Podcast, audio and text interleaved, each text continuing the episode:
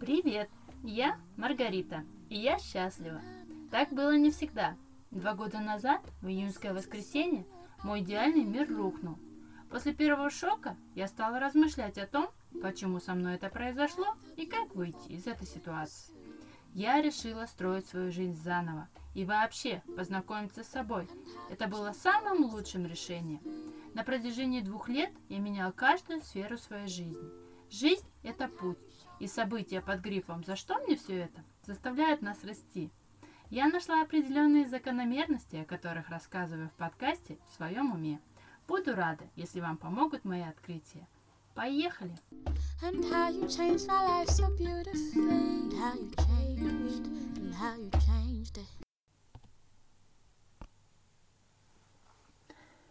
Всем привет!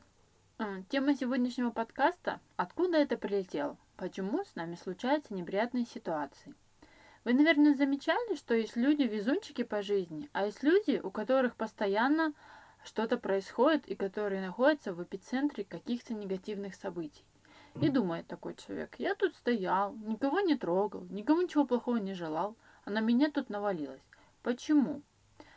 А, вот об этом бы я сегодня и хотела поговорить.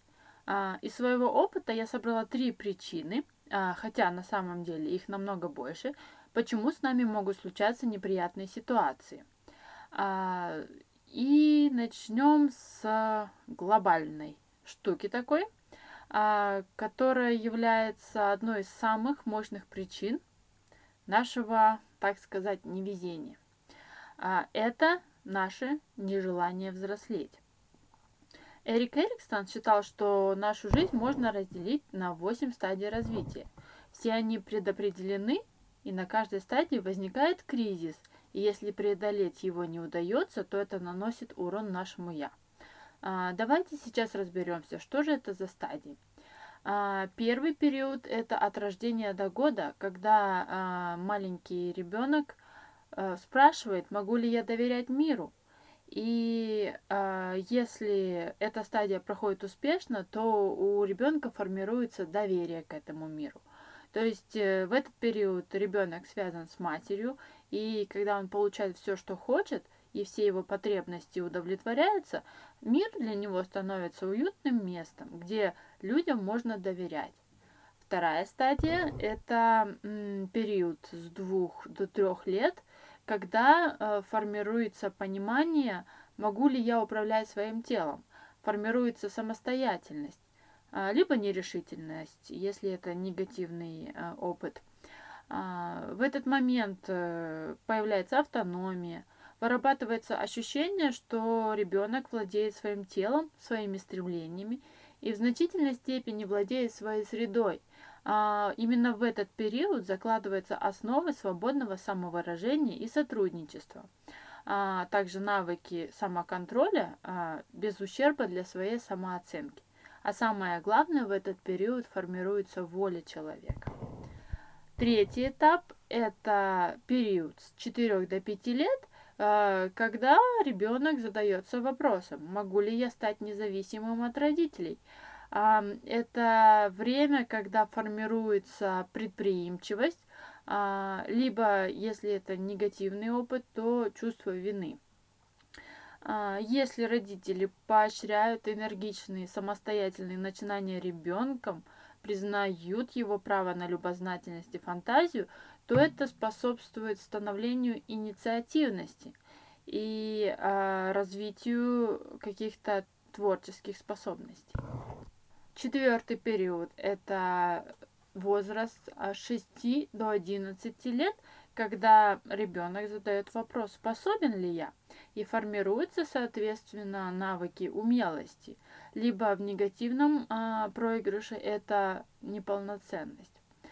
Э, когда детей поощряют заниматься любимым делом, учиться новым навыкам, когда им разрешают довести начатое дело до конца, хвалят и награждают за результаты, тогда у ребенка вырабатывается умелость и способность к техническому творчеству. Пятый этап Это наш подростковый период а, с 12 до 19 лет, когда мы задаем себе вопрос, кто я есть, и формируется наша идентичность. А, к этому моменту а, обычно у нас уже появляется несколько социальных ролей, роль ребенка, роль ученика, роль друга, роль возлюбленного – и бывает так, что все эти роли, не все, а две, например, да, они могут конфликтовать между собой. В негативном опыте это приводит к тому, что подросток становится недоверчивым, стыдливым, неуверенным, исполненным чувства вины и сознания своей неполноценности. В этот же период формируются базисные ценности и установки, и создается идентичность личности, то есть формируется личность с ее уникальным составом, скажем так. Это довольно-таки сложный период, поэтому подростки-бунтари а, часто бывают, а, потому что неспособность, э, допустим, сочетать роль, например, хорошего сына и подростка-бунтаря среди друзей. Это приводит к конфликту и противоречию. Шестой этап – это период с 20 до 25 лет, когда поднимается вопрос, могу ли я иметь близкие отношения. И именно в этот момент, после того, как все установки и базисные ценности уже сформированы, человеку приходит новый вызов научиться совмещать свою идентичность а, с идентичностью другого человека. То есть формируется способность отдать часть себя другому человеку, не боясь потерять собственную идентичность. И это тоже довольно-таки сложный период, потому что если на предыдущих каких-то этапах кризисы были не преодолены, то возникают проблемы. Например, если не пройдена первая стадия, стадия, то человеку будет трудно любить. А если, допустим, не пройдена третья стадия, а, человеку, которому необходимо контролировать себя, будет трудно позволить другим пресечь свою границу. Потому, кто чувствует себя неадекватно, будет трудно быть близким с другими. А если человек не уверен в своей идентичности и не прошел а, пятую стадию, то ему будет трудно поделиться с другими тем, кто он есть на самом деле. Далее есть еще седьмая и восьмая стадия, но я предлагаю сегодня это не обсуждать, потому что она не очень подходит к делу. А вот на следующем а, эпизоде я вам обязательно расскажу про эти две стадии. Так, давайте теперь разберемся. Как эти знания могут нам помочь в вопросе, почему случаются неприятные ситуации? Очевидно, да, что это глобальная причина, и все мы уже слышали про кризисы трех-пяти лет у детей, но мало кто говорит о кризисах пятого и шестого уровня. Это время, когда мы создаем свою идентичность и когда мы выстраиваем отношения с другими. По сути, а, переходы есть наши проблемные зоны. Когда вы смотрите на человека и думаете, какой-то он бесхребетный, не знает, чего хочет, э, не может решиться, это то, что человек не создал прочный фундамент ценностей и принципов, и ему не, не на что опереться. А что происходит, когда нет фундамента? У нас нет опоры, и мы слабо понимаем, к какому лагерю нам примкнуть, и примыкаем ко всем сразу – мы не понимаем, а где же спокойствие, почему все оврало на нас сваливается? Это просто жизнь хочет взбодрить нас и заставить понять себя. То есть сделать все, чтобы мы вышли на новый уровень взросления. Кто я, что мне нравится, что для меня принципиально важные вещи. Поэтому создаются эти кризисные ситуации, чтобы вы а, преодолели их и получили навыки. Поэтому единственный способ выйти из вереницы неприятностей – это усвоить уроки и взять ответственность. На стадии 5 вы берете ответственность за себя. Вы должны понимать четко, что есть ваши принципы, убеждения и установки, и почему именно они именно такие. Основная задача на стадии 6 – это научиться взаимодействовать со своим партнером гармонично. Когда вы не чувствуете себя ущемленным – и не ущемляются личные границы мужа либо жены. Подумайте, понаблюдайте за собой, если у вас э, такая симптоматика, скажем так, можете ли вы перейти на новый уровень взросления. Кстати, у меня есть инстаграм-блог. Там я также делюсь знаниями в области психологии. Подписывайтесь. margarita.b.kova Так почему же еще с нами могут случаться какие-то неприятные ситуации? К сожалению, это очень распространено, и многие люди этим грешат. Это такая жизнь в состоянии жертвы. А, все мы в определенных ситуациях оказываемся в роли жертвы, это нормально. Но вот есть люди, которые находятся перманентно в этом состоянии. Это люди, которые глубоко убеждены, что кто-то или что-то несет ответственность за все, что происходит в их жизни. Но это никак к ним не относится. Люди злые, погода, государство, все мешает наслаждаться жизнью. Как правило, у них стоит острая потребность в любви, в поддержке, в признании, но они не могут выстроить коммуникацию, чтобы просто об этом попросить. Или они не имеют достаточно ресурсов, чтобы дать любовь и поддержку себе самому. Поэтому они используют стратегии, исходя из бедственности своего поведения – то есть постоянно жалуются, пытаясь получить любовь и поддержку. И жертвы не хотят самостоятельно брать ответственность за свою жизнь и в целом очень инфантильно относятся к жизни.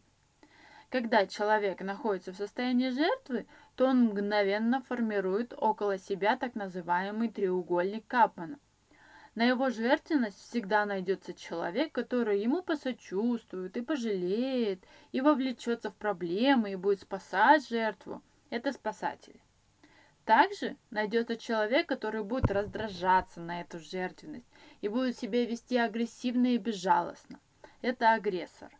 Агрессор будет постоянно провоцировать жертву на эмоциональность.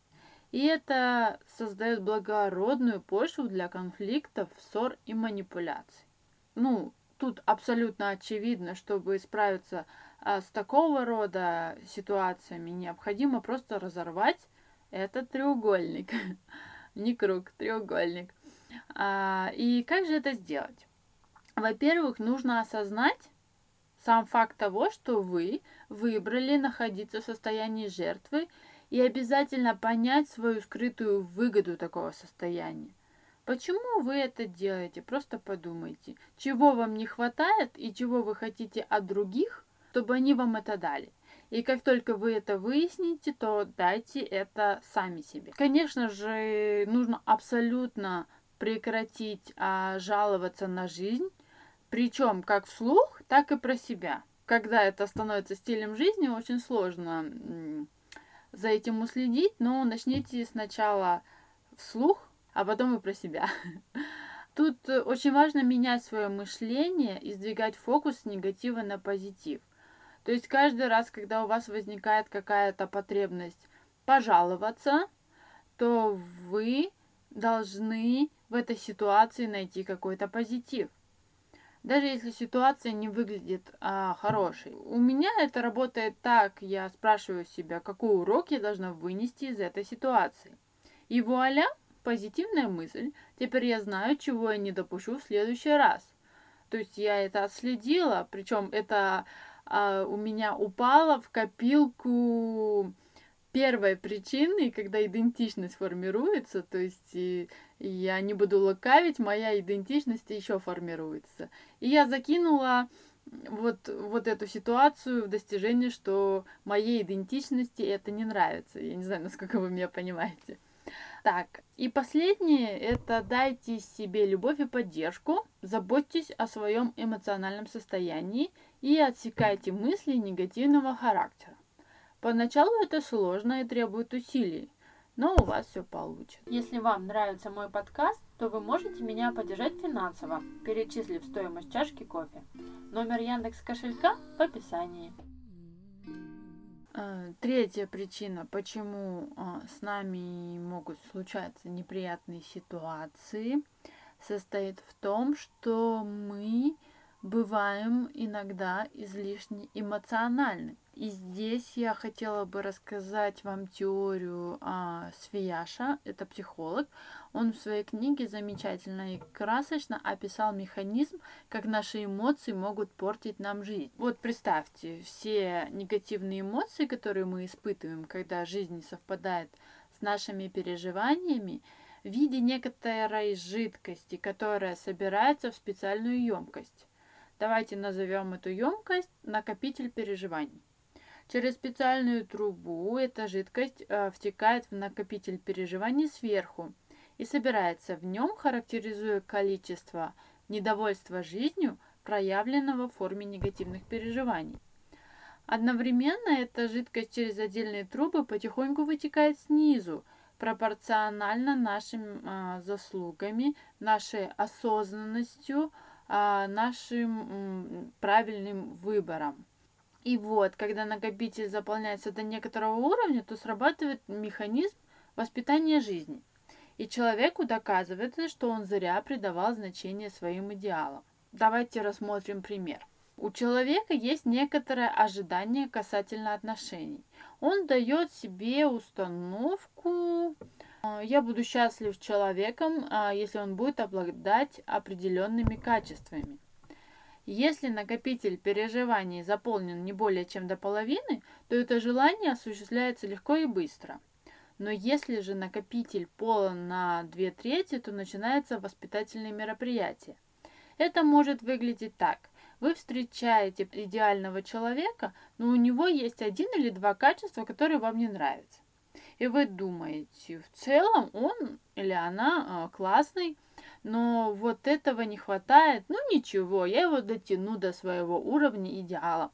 И начинаете заниматься переделыванием человека, игнорируя его личные границы и в целом его личность. Естественно, на этом пути вы встретите сопротивление и конфликты, что приведет к разлуке, а вы помимо несостоявшегося счастья получите больше эмоций – которые в свою очередь наполнят ваш сосуд еще больше. И тогда он, например, если ваш накопитель переживаний заполнен на 80%, то начинается следующее. Вы опять встречаете человека, который совсем не подходит под ваш идеал, но в силу каких-то других причин вам сложно выйти из этих отношений. Это приводит к страданиям, мучениям и выводам, что все мужики козлы для женщин, ну, утрирую, и все бабы стервы для мужчин. И полному разочарованию в построении хороших отношений. Причем, если накопитель заполнен доверху, то это сковывает наши движения, и нам сложно видеть возможности и находить решения – потому что всю свою энергию мы тратим исключительно на переживания. То какие именно переживания я хотела бы перечислить? А, это наши страхи, наше недовольство, наши обиды какие-то. То есть вместо того, чтобы всю энергию направлять на созидание, на построение, да, там в данном случае отношений, мы тратим на то, чтобы, ой, мне обидно, посижу, пообижаюсь, или там, ой, мне страшно, я вот э, запрусь где-нибудь э, в шкафу, посижу, побоюсь. Вот. В общем, а, чтобы избежать этих сценариев, нужно следить за тем, чтобы накопитель не наполнялся. То есть следить за своим эмоциональным состоянием опять-таки перекликается это с э, второй причиной, да, жертвенности, когда мы любим себя и мы наше эмоциональное состояние холим и лелеем. Если нам грустно, то мы не начинаем рвать и метать, а проживаем эти чувства и э, выплескиваем их в нужной нам форме, да, но они не задерживаются в нас. Но э, для этого нужно иметь э, довольно-таки высокий уровень осознанности. И если, допустим, пока не хватает опыта это сделать, тогда необходимо предпринять действия, как говорит Свияж, опустошение этого а, накопителя переживаний. Какие действия мы можем сделать, чтобы опустошить наш а, накопитель? Во-первых, нужно учиться разговаривать с людьми, с близкими людьми, конечно же, да, о своих чувствах, рассказывать им, делиться с ними, чтобы как бы это выходило. Если же сложно построить эту коммуникацию, то, конечно же, нужно обратиться к специалисту. Свеж говорит о том, что нужно прокачивать положительные качества своей личности. По-простому это быть хорошим человеком, делать хорошие поступки, быть добрым, быть оптимистичным, а, постоянно искать во всем позитив. Когда мы думаем о хорошем, плохое обходит нас стороной. И еще один такой необычный пункт э, Свияш указал. Ну, я все-таки думаю, что я с ним соглашусь. Это выполнение своего предназначения. То есть э, у нас у каждого есть, ну, возьмем дело, да, дело жизни, в котором а, мы реализуемся. И если мы выбираем путь не работать на кого-то или работать в сфере, которая нам не нравится, а выбрать то, что у нас действительно хорошо получается, и когда нам приятно, да, мы а, абсолютно четко понимаем, что это наше предназначение, и мы кайфуем, получается, создавая что-то новое.